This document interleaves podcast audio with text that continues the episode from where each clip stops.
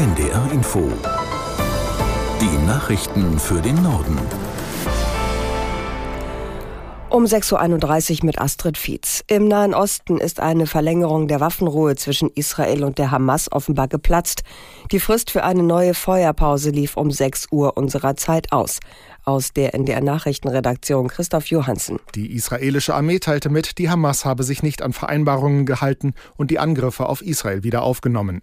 Deswegen habe das israelische Militär die Kämpfe im Gazastreifen fortgesetzt. Zuvor hatten das Wall Street Journal und andere Medien unter Berufung auf ägyptische Quellen noch berichtet, dass die Feuerpause im Gazastreifen um einen Tag verlängert wird. Demnach sollte die Verlängerung dazu genutzt werden, dass weitere israelische Geiseln im Austausch für palästinensische Gefangene freikommen. Dann aber gab es heute früh in mehreren israelischen Städten nahe dem Gazastreifen Raketenalarm. Israels Luftabwehrsystem fing nach offiziellen Angaben ein Geschoss ab. Gestern Abend hatte die Hamas noch einmal sechs in den Gazastreifen verschleppte Geiseln freigelassen. Im Gegenzug entließ Israel 30 palästinensische Häftlinge aus Gefängnissen. In die Beratungen der UN-Klimakonferenz schalten sich von heute an die Staats- und Regierungschefs aus zahlreichen Ländern ein. Im Rahmen eines Gipfeltreffens sollen sie der Konferenz gleich in der Anfangsphase mehr Schwung verleihen. Für Deutschland reist Bundeskanzler Scholz heute nach Dubai. Seine Rede wird für morgen Vormittag erwartet. Scholz dürfte sich dann vor allem zum sogenannten Klimaclub äußern, den Deutschland maßgeblich vorangetrieben hat. Die Mitglieder der Gruppe sollen beim Klimaschutz eine Vorreiterrolle einnehmen.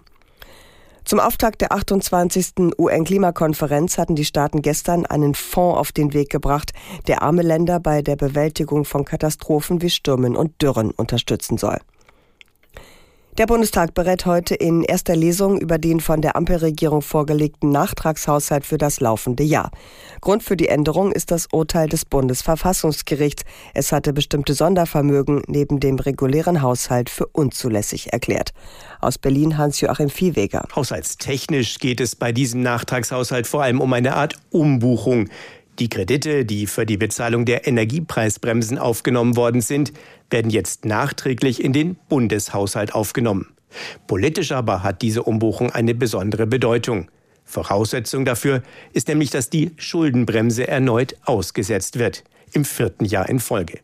Genau das wollte Finanzminister Christian Lindner eigentlich verhindern. Die Energiepreisbremsen wurden daher aus einem sogenannten Sondervermögen bezahlt, finanziert mit Kreditermächtigungen aus der Vergangenheit. Doch genau diese Praxis hat das Bundesverfassungsgericht moniert, quasi als Buchungstrick, um die Schuldenbremse zu umgehen. Im Rahmen des Nachtragshaushalts werden darüber hinaus einige Aktualisierungen vorgenommen. Vorläufig gestrichen werden die Ausgaben für die geplante Aktienrente. Hierfür waren eigentlich 10 Milliarden Euro vorgesehen. Beschäftigte in der Pflege bekommen von heute an mehr Lohn. Rund 1,3 Millionen Pflegekräfte sollen davon profitieren. Aus Berlin Dietrich Karlmeurer. Die Anhebung des Mindestlohns gilt als wichtiges Signal für die unter Personalnot leidende Pflegebranche. Pflegehilfskräfte erhalten ab sofort pro Stunde 14,15 Euro statt zuvor 13,90 Euro. Für Pflegehilfskräfte mit mindestens einjähriger Ausbildung steigt der Lohn von 14,90 Euro auf 15,25 Euro und für Pflegefachkräfte auf 18,25 Euro. Die Lohnsteigerung geht zurück auf eine Empfehlung der vom Bundesarbeitsministerium berufenen Pflegelohnkommission. Bereits im Sommer hatte die Kommission beschlossen, dass die Mindestlöhne in der Altenpflege noch weiter steigen sollen. In zwei Schritten, im nächsten und im übernächsten Jahr. Der Pflegemindestlohn gilt grundsätzlich für alle Arbeitnehmerinnen und Arbeitnehmer in Pflegebetrieben, nicht jedoch für private Haushalte als Arbeitgeber. Der Hamburger Flughafen treibt Pläne zur Nutzung von Wasserstoff in der Luftfahrt voran. Am Vormittag will die Flughafengesellschaft eine Kooperationsvereinbarung mit Airbus zu dem Thema unterschreiben. Damit soll der Hamburger Flughafen Teil eines internationalen Netzwerks von Airbus werden. Ziel ist es, den Einsatz von Wasserstoff als Treibstoff für Flugzeuge zu erforschen und den Aufbau einer entsprechenden Infrastruktur voranzubringen. An dem Netzwerk sind verschiedene internationale Flughäfen, Airlines und Energieunternehmen beteiligt. Airbus arbeitet zurzeit an einem Passagierflugzeug mit Wasserstoffantrieb. Es soll bis 2035 einsatzfähig sein.